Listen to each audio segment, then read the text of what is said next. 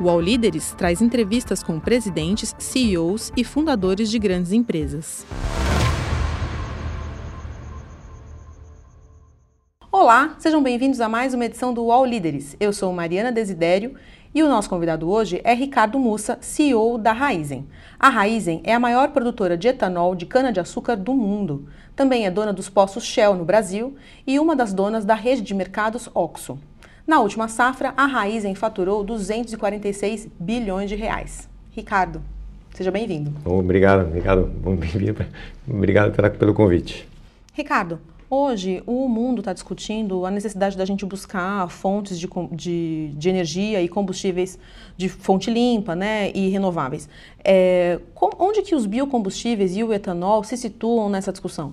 Então, assim, uma, Mariana, esse é um tema, assim, o etanol já é uma realidade. Eu vejo muitos países discutindo alternativas, o Brasil já tem uma alternativa. Então, quando a gente vai, eu vou em alguns fóruns, eu vejo o pessoal falar de, ah, eu tenho um projeto para 2035, né? assim, o Brasil já vem com esse projeto há muitos anos e já funciona. Então, acho que a discussão agora é como fazer o etanol não só para o Brasil, mas para outros países do mundo ser uma realidade. Eu acho que o Brasil é um bom exemplo do que já dá certo. Então, nessa agenda toda de transição energética, a gente está muito na frente em relação aos países. Acho que os outros países não têm alternativas que o Brasil já construiu há muitos anos, né? E, e, na sua visão, que acompanha esse mercado tão mais de perto, né, é, é quão longe a gente está de ter, é, de fato, uma predominância de fonte de energia limpa e quais são os entraves para a gente avançar nessa questão? Então, assim, a grande dificuldade hoje é quando você pega para...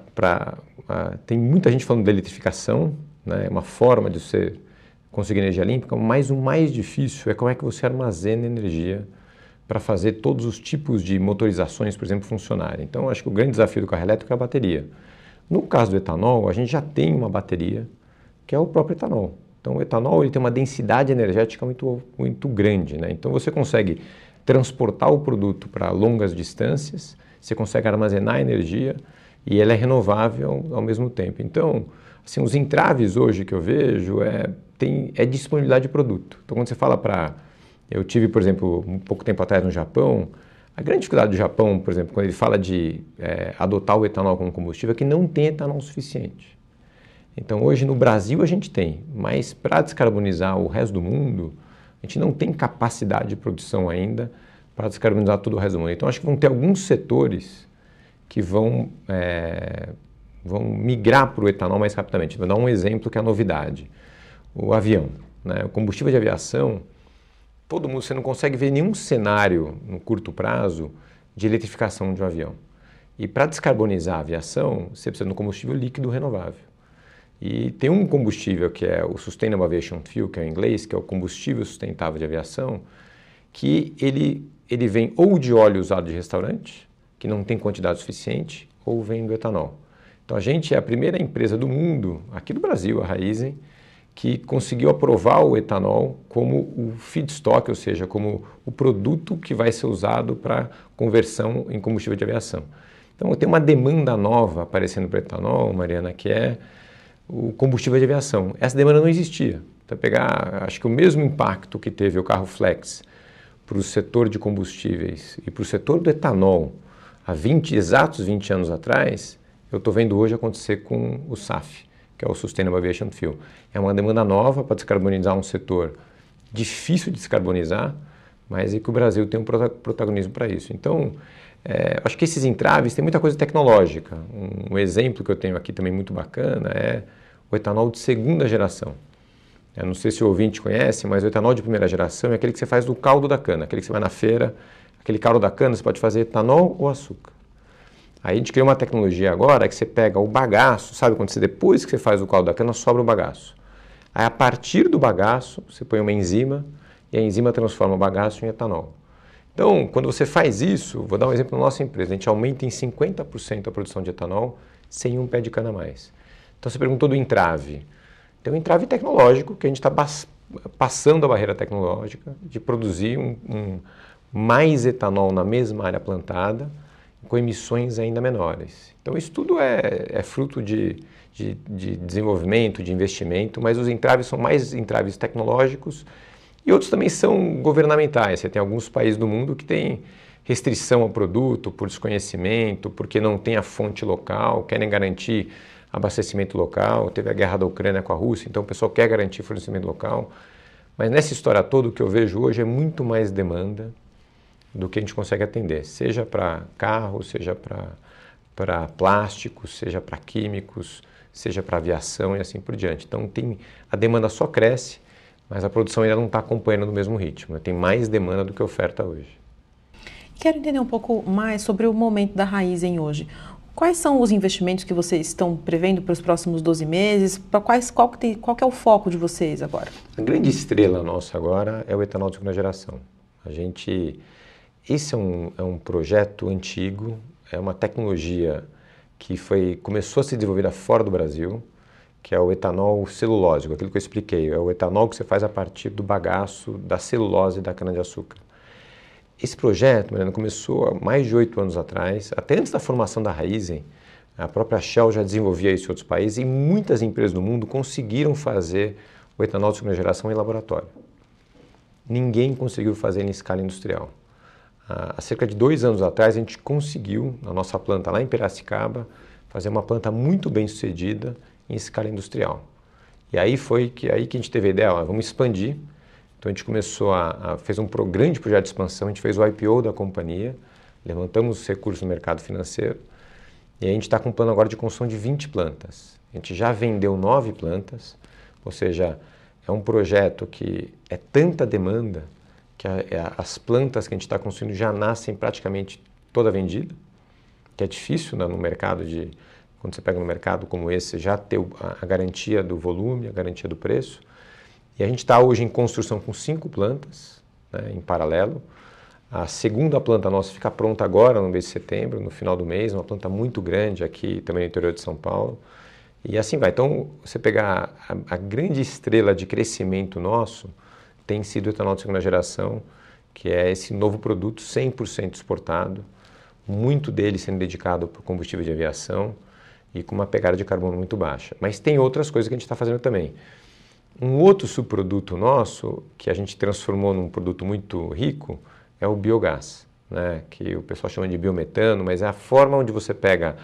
Quem já foi numa usina de cana-de-açúcar, você tem a vinhaça. Vinhaça é quando você faz o, o, esmagamento da cana e tira o caldo da cana, sobra um, um produto chamado vinhaça, que é, uma, é como se fosse uma água onde além da, como o processo produtivo não é super eficiente, sobra matéria orgânica na vinhaça. Então, a cada litro de etanol que eu produzo, eu faço 12 litros de vinhaça. Aí essa vinhaça, a gente antigamente retornava para o campo para fazer irrigação, e agora a gente começa a colocar essa vinhaça numa lagoa, de uma forma simples. Né? Nessa lagoa você põe uma bactéria, a bactéria come a matéria orgânica, você envolve essa lagoa como se fosse uma grande bexiga, estou né? simplificando a conversa aqui. E a bactéria, ela transforma a matéria orgânica num biogás. Esse biogás você captura e você injeta na rede para substituir o gás natural, para você pode substituir o diesel na frota. Então é a mesma lógica do etanol de segunda geração que é você produz você, com tecnologia, você pega um resíduo que era jogado fora para fazer energia renovável. Então, as duas grandes projetos nossos, o etanol de segunda geração e o biogás, são os grandes projetos da companhia nos próximos 12 meses, que a gente está em, em, fase aqui de, de construção, inauguração, tudo ao mesmo tempo, né? E continua entregando o que a gente fazia antes de combustível, cana, é, eletricidade, açúcar, assim por diante. Né? E, e, essa, essas 20 usinas que vocês estão, estão projetando, estão construindo, isso significa um investimento de quanto? Cada planta é na faixa de 1,2 bilhões de reais. Então você vai colocar, vão ser 24 bilhões, 25 bilhões de reais de investimento. É muito grande. Então, é, a gente já está nessa fase agora, já tem aprovados, por exemplo, esse ano mesmo, se pegar todos os investimentos da Raizen nesse ano safra que a gente está vivendo agora, entre construção de planta, renovação de canavial, são quase 12 bilhões, 13 bilhões de reais no único ano. Então, ou seja, é muito investimento gerando emprego aqui. É, por isso que eu falo, eu tenho um orgulho enorme, porque é tecnologia brasileira, investimento no Brasil, gera emprego no Brasil, é para exportação que gera divisa, reduz emissões, combate a mudança climática. Então, assim, é um projeto que dá orgulho de falar em casa, porque eu não, eu não, assim, não me lembro de um projeto tão bacana na minha carreira de estar tá tocando é, como esse projeto. E o, os carros elétricos, eles têm avançado rapidamente aí no mundo, né, na Europa principalmente. É, no Brasil, não, não tão rapidamente assim, né?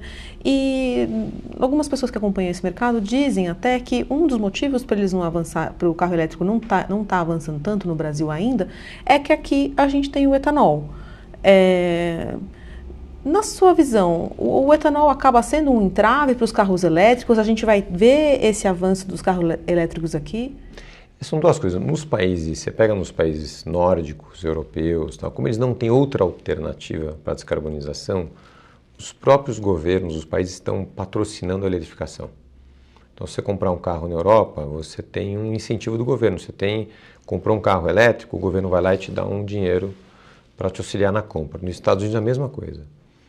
Aqui no Brasil, como a gente não tem um problema ambiental como tem nos outros países, a gente já tem o etanol, não faz sentido para o governo gastar o dinheiro do governo patrocinando o carro elétrico, porque a sociedade hoje não precisa disso. Né? Então, a migração do carro elétrico no Brasil, na minha visão, ela vai acontecer porque o consumidor vai querer, não porque o governo vai dar algum incentivo, diferente dos outros países.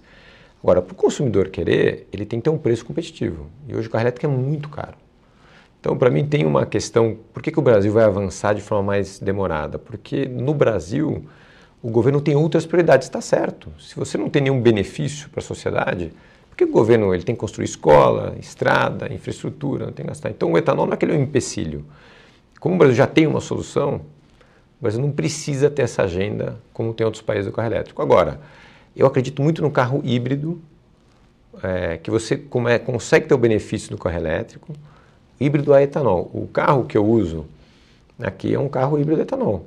Aí é o melhor dos mundos, porque você tem o benefício do, da eficiência do motor elétrico, você tem o, o, o, o, etanol como combustível verde, a eficiência do motor aumenta muito, em vez de você fazer 8, litros com, 8 km com litro, você vai chegar a fazer 20 km com litro, e aí você consegue ter um carro muito bom. E a eletrificação ela demanda um investimento em infraestrutura muito grande, você tem que ter é, investimento na, na toda a redistribuição e assim por diante. Agora, vai ter espaço para os dois. Tanto é que a gente está investindo no Shell Recharge, nos nossos postos, para oferecer para o cliente, olha, tem um carro elétrico, está aqui o ponto de recarga, tem um carro etanol, está aqui, tem um carro gasolina, tem a V-Power. Então, a gente tem que oferecer para o cliente e acompanhar a transição energética. Mas no Brasil, Mariana, vai ser mais demorado do que vai ser em outros países. Mas acho que ela virá. Com o tempo, o consumidor vai migrando e a tecnologia vai evoluindo. Por isso que a gente tem que estar em todos os setores. Né? A gente tem que olhar o nosso posto como ponto de loja de conveniência, de recarga, é, de combustível, de parada. Então, é e eu acredito muito ainda, não sei se o pessoal viu aí, no carro elétrico a hidrogênio. Porque aí você vai ter o. o é, para mim, aí você a solução definitiva para mim ainda está um pouco longe de acontecer tecnologicamente. É um, porque o problema do carro elétrico é a bateria. A bateria é pesada. O que, que você faz com ela no descarte dela? Ela é cara. Agora, a beleza do carro elétrico é o motor elétrico, que é super eficiente. E tem uma tecnologia que transforma o etanol em hidrogênio, que chama reformador. E o etanol em hidrogênio, o hidrogênio para virar eletricidade é fácil. Então você consegue ter um carro elétrico cuja bateria do carro elétrico é o etanol. Aí se reúne o melhor dos dois mundos. É isso que a gente tem feito aqui na Universidade de São Paulo, é desenvolver um, um, um reformador numa escala maior para provar que é possível transformar o etanol em hidrogênio. Então, para mim, o, o futuro mesmo da, da, mobilidade é o hidrogênio. E da onde vai ser a fonte de hidrogênio? Se vocês pegarem a fórmula química do etanol, tem muito hidrogênio no etanol. Então, de novo, você pega energia solar, capturou ela no formato de, de bagaço, transformou ela em etanol, ela está lá armazenada, como se o etanol fosse uma... Aí você só precisa transformar essa energia em eletricidade. E o reformador é isso que ele faz. Então, é um Acho que o futuro é brilhante também quando você fala assim, ah, você tem medo da eletrificação. Eu falo, não, a eletrificação para a nossa empresa é mais oportunidade, que vai trazer oportunidade de recarga, vai ter oportunidade de etanol virar hidrogênio, a gente vender energia elétrica e assim por diante. Né? E o, o etanol, estamos falando aqui de todas as vantagens, né, as, as vantagens competitivas que, que, o etanol tem, ainda assim, e me corrija se eu estiver errada, mas a sensação que eu tenho é de que ele não é, não é tão difundido no mundo. Né? O Brasil, no carro, no carro dos carros no Brasil, a gente usa bastante, mas isso não é uma realidade em outros países do mundo. O que, que, o, que, que gera, o que, que é, tem, trava tem o uso? Boa, tem duas coisas assim. Nem no Brasil, se você pegar, é, a gente como tem rede de postos, a gente olha muito, a gente conhece muito o consumidor.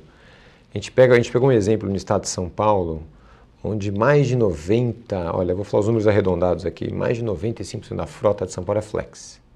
Ou seja, praticamente todos os carros aqui em São Paulo podem optar entre o etanol e a gasolina.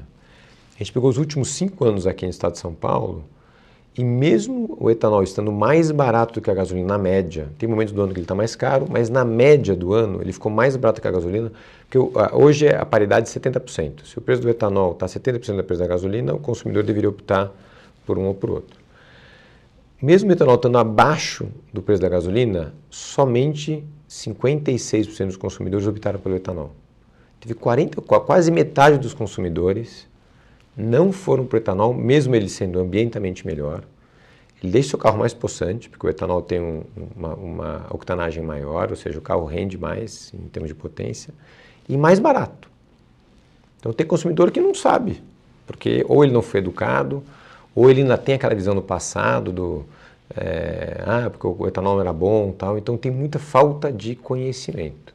Então, para mim, tem falta de conhecimento no Brasil, no resto do mundo, tem muita questão política, é, de dependência dos países de um contra o outro, e tem uma questão de desconhecimento. Eu acho que a gente faz um marketing muito ruim do, do nosso produto, é, e acho que a gente, como país, também não se vende tão bem. Então, mas agora, aquilo que eu falei, eu acho que também pensar o etanol virar uma commodity global é tanto volume que eu acho que a gente não tem nem condição de atender. Então, o que eu estou vendo hoje é que o etanol está indo cada vez para mercados mais de nicho, o que não é ruim, porque o mercado de aviação, o mercado de plástico, o mercado industrial, farmacêutico, assim por diante. Então, eu não sei também se a gente depende, como país, de que outros países migrem para o etanol. Eu acho que tem demanda suficiente aqui interna, e, então eu não acho que esse é um problema, mas respondendo a sua pergunta, eu acho que a gente faz um marketing ruim. Pouca gente conhece o etanol a fundo dos benefícios. Porque, na minha visão, se ele é um produto que é melhor ambientalmente e deixa seu carro melhor, ele deveria ser vendido a prêmio. E mesmo descontado a gasolina, o consumidor ainda prefere a gasolina, que para mim está errado. Porque a gente não está explicando ele direito qual que é o benefício do etanol. Porque, putz, ele, você compara, eu, outro dia eu vi uma, uma reportagem mostrando capitais do mundo que são muito poluídas e pegaram uma capital na Índia, que se não me engano era Delhi, e aí mostrava que durante a pandemia a, a, capital da Índia, como os carros pararam de circular, o pessoal conseguia ver o Everest pela primeira vez, depois de 20 anos. Porque é tão poluída. Aí você uma capital como São Paulo, tem uma super capital, a gente não tem. Acho que a capital de São Paulo, em termos de poluição, se eu não me engano, o número é 1.200 alguma coisa. Ou seja, é o, a gente está com etanol há muitos anos. Então, assim, a gente tem algo que outros países não têm, que é um ambiente muito mais limpo por causa do etanol. E a gente não valoriza isso como brasileiro. Então, se perguntar, eu acho, se perguntar a média dos brasileiros, não vão valorizar o etanol como deveriam valorizar. Em outros países é impressionante, porque o, o resto está pagando prêmio hoje para tentar chegar onde o Brasil já está. Eu pego às vezes aqui, ô, ô Mariana, eu pego as metas da minha companhia de descarbonização, o que eu já contribuo hoje com descarbonização para o meio ambiente, eu vejo empresas colocando metas para 2050. Então, assim, é como se a empresa, sabe, tem empresa gigante no mundo aí, multinacional, que fala, a, a meta dela em 2050 é onde eu estou hoje. Então, assim, é, a gente está num outro patamar, até como país, eu acho que a gente fala pouco e dá pouco valor, entendeu? Acho que o primeiro, quando o brasileiro começar a dar mais valor para isso, até talvez o gringo vai valorizar também. Tem que, quando entrar numa roda de conversa, quem está escutando aqui a gente, tem que botar um gringo na conversa aí e falar, de onde você é? Pô, eu estou num país que é, polui muito menos que o seu. Então me respeita aqui, porque na contribuição para para mudanças climáticas eu estou fazendo um papel maior que o seu, entendeu? Porque eu acho que a gente tem um, algo que pouca gente tem, né? E de novo, tudo isso sem subsídio do governo. Por quê? Porque a planta é eficiente, porque a gente consegue fazer com custo competitivo e aí criou um negócio que, assim, acho que muitos países pagariam muito para ter o que o Brasil já tem hoje. Né?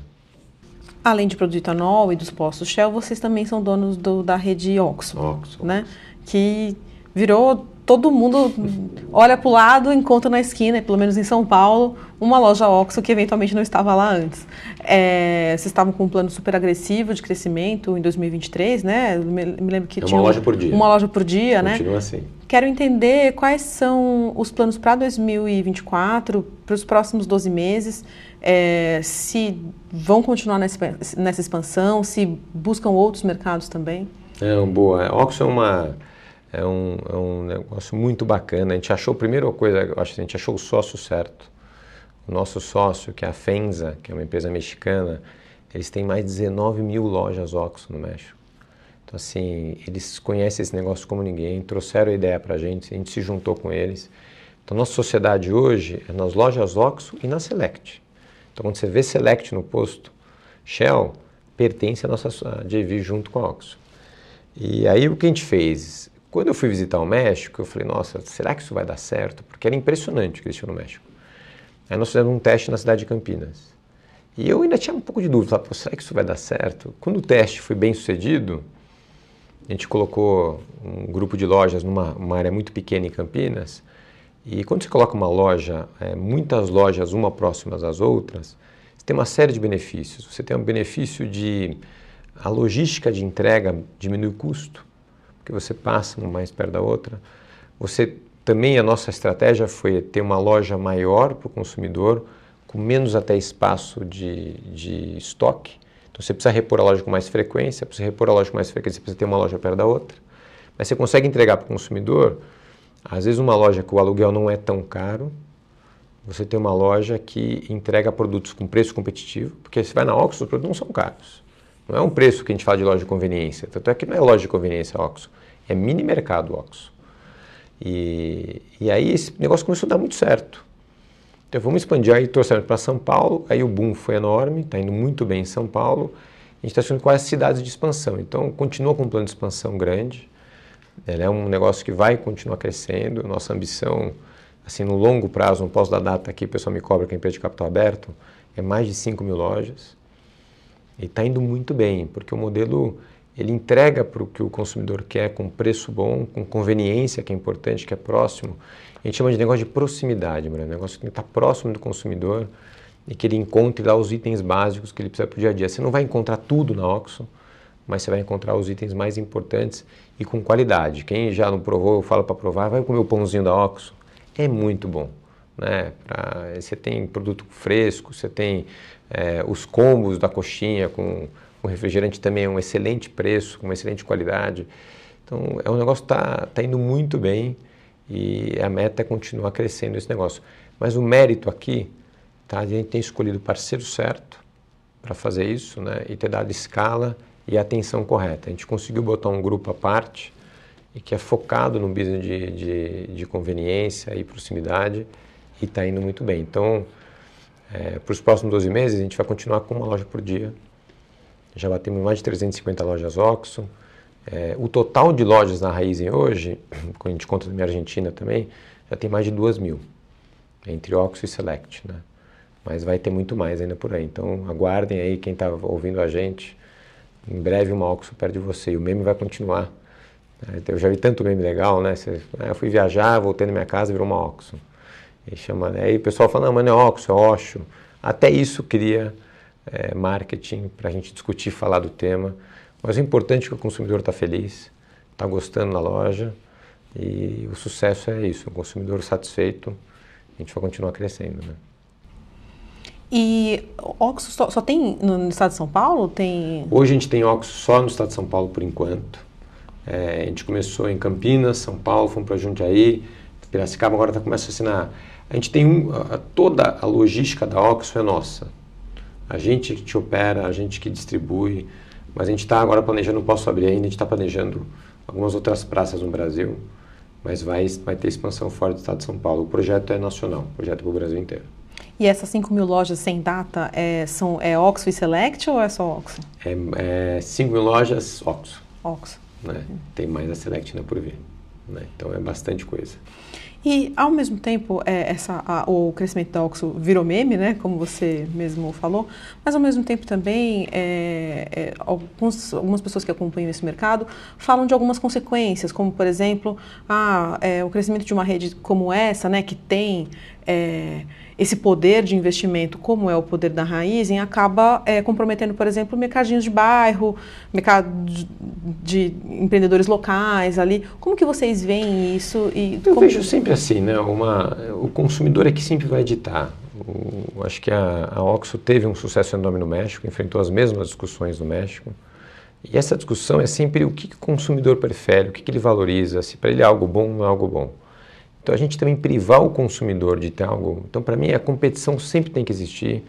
A gente nunca faz nenhuma competição desleal, paga todos os impostos, tem todas as questões de, de governança, de segurança, de qualidade e assim por diante. Então acho que tem espaço para todo mundo. Eu acho que para mim isso é bom para o consumidor. Quem dita isso é o consumidor. O sucesso da Oxo ou o insucesso da Oxo é para o consumidor. Então se ele achar que isso é bom para ele, ele que vai determinar. Se ele achar que não é bom, porque o, o preço não é bom, porque o formato não é legal, porque está atrapalhando, o mercado ele se ajusta. O que não pode acontecer é competição desleal. Né? O que a gente mais vê em combustível, Mariana, é competição desleal. É o concorrente não pagando imposto, o concorrente não dando a qualidade que o consumidor precisa e assim por diante. Então, na Oxo, acho que a mentalidade é a mesma. Né? A gente precisa sempre garantir que a gente faz o melhor para o mercado, o melhor para o consumidor e o mercado vai editar o que, que vai acontecer. A gente não tem nenhuma cabeça que, ah, eu quero dominar o mundo. Não é isso. A gente quer, se o produto está indo bem o consumidor está gostando, vamos continuar crescendo. Mas o, o, drive aqui é o consumidor, ele que, ele que manda, né? Quando a gente fala em conexão, já logo imagina uma roda de amigos, família, um crush novo. Mas aqui a conexão é ainda mais importante. É com você. Conexão Viva Bem convida grandes especialistas para abordar saúde e bem-estar de forma clara e descomplicada. Aqui não tem mediquês, não tem termo difícil, nada disso. Porque a gente quer te ver cada vez mais conectado com a sua saúde. Sabe aquelas crenças populares e mitos que vivem rodando por aí? Estão com os dias contados, porque o nosso time vai desmistificar a saúde para a gente de uma vez por todas. Ainda tem dicas dos especialistas e famosos compartilhando com a gente suas próprias experiências. Tudo isso para a gente ficar ainda mais conectado com a nossa saúde. Conexão Viva Bem, toda terça, no canal UOL. E qual que tem sido a sua avaliação do governo Lula até aqui?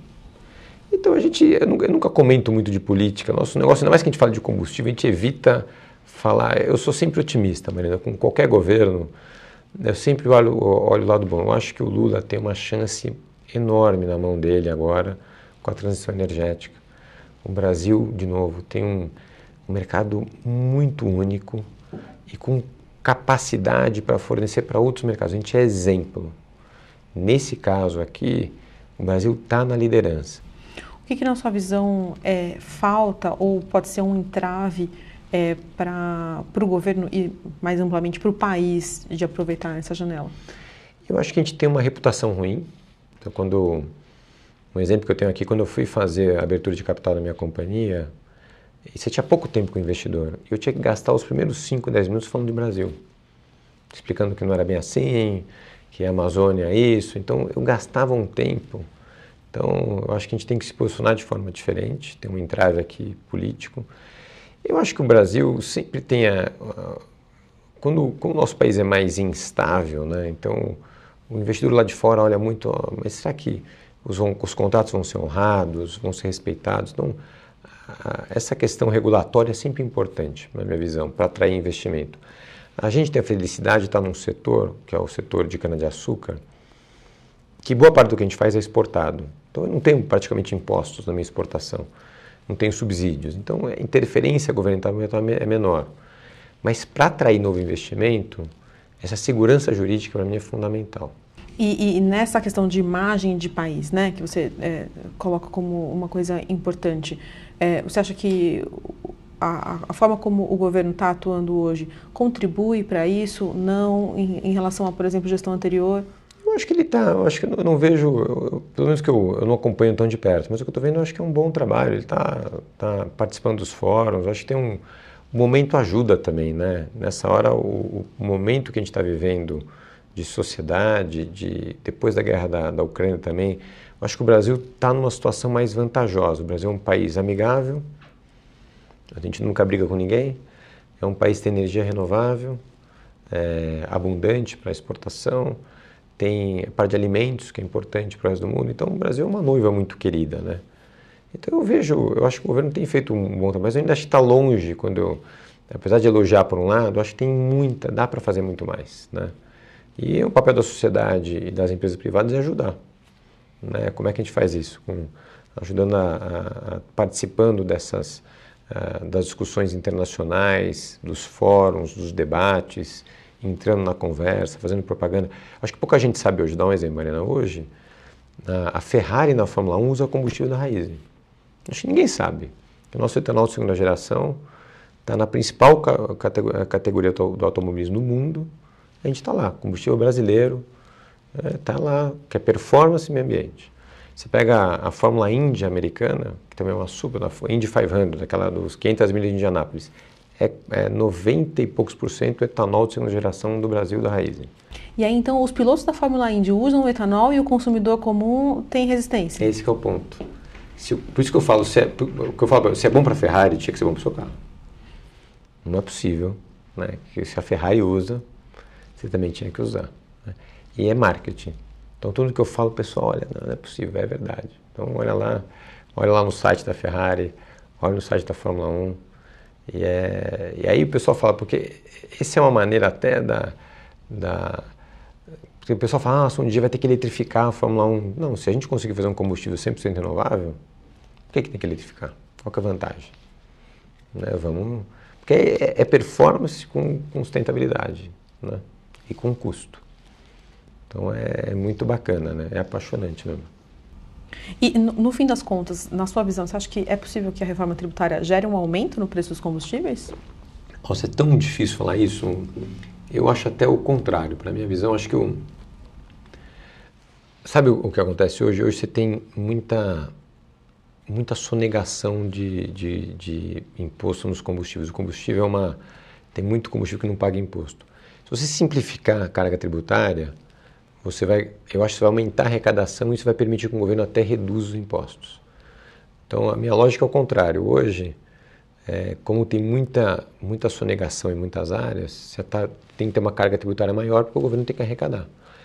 Se você simplifica a forma de cobrar o imposto, você reduz a sonegação, aumenta a arrecadação e você pode reduzir a carga tributária. Então, para mim, esse é um, é um ciclo virtuoso que a gente tem que entrar mas vai ter que esperar como é que vai ser a regulamentação, se vai aprovar essa reforma não vai. Acho que é muito cedo ainda para falar, mas tem que esperar e ver o que, que vai ser. Né? Mas eu espero que com a simplificação o governo tenha uma arrecadação melhor e isso permita com que ele tenha uma carga menor, total, como lógica. Né?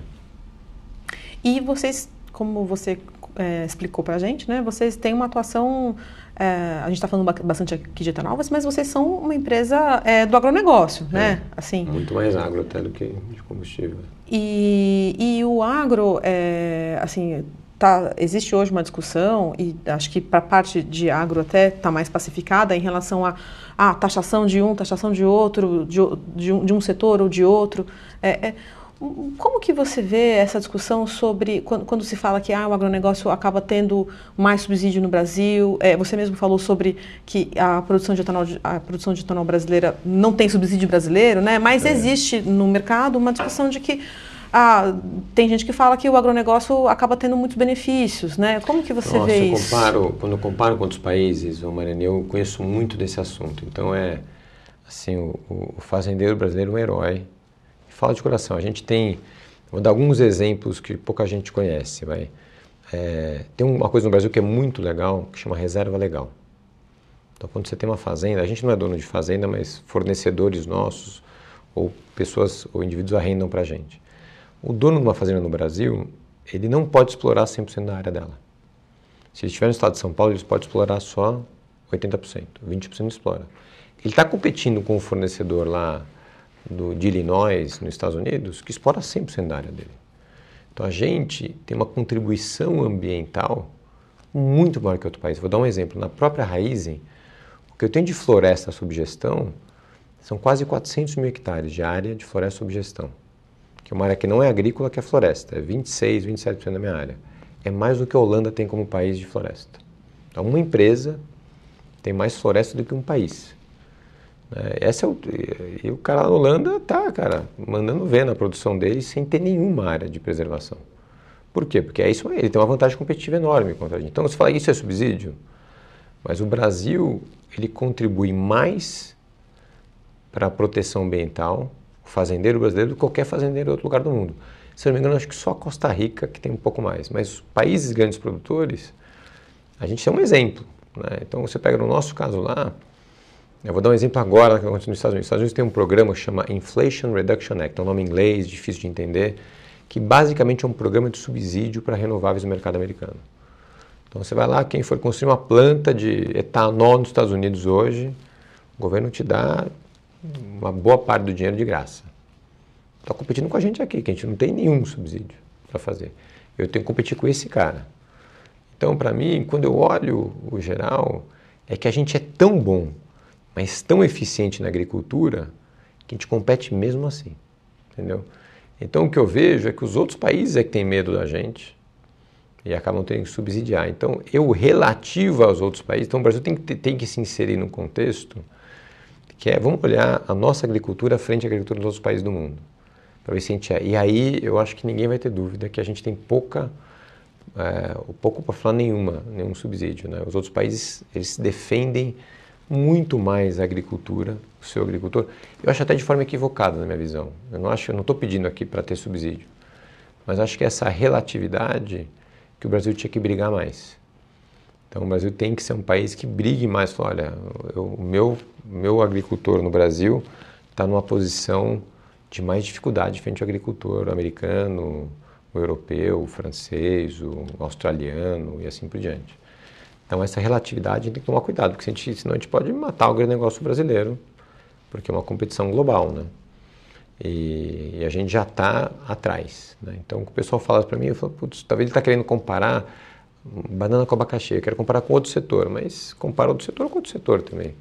Porque o, o agronegócio brasileiro, é ele, ele, ele é responsável por ter muito alimento aqui no Brasil, que é ótimo, a gente tem é, alimento aqui muito competitivo, mas é muito para exportação. A gente não pode é, onerar um setor que gera. Olha a riqueza que o agronegócio gerou nos últimos anos para o país.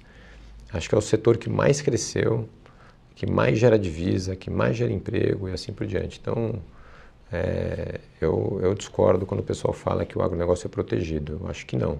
Porque o pessoal olha muito para o Brasil, tem que olhar para fora com quem que a gente compete. Isso não é só cana, não. Falando Conheço a turma da soja, são excelentes, né? A turma da soja, do milho, do algodão, é, da carne, é um pessoal muito bom, né?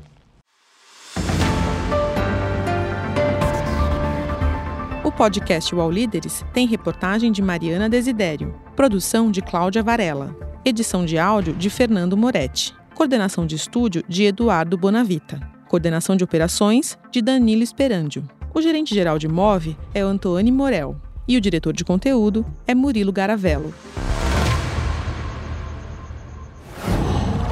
Qual?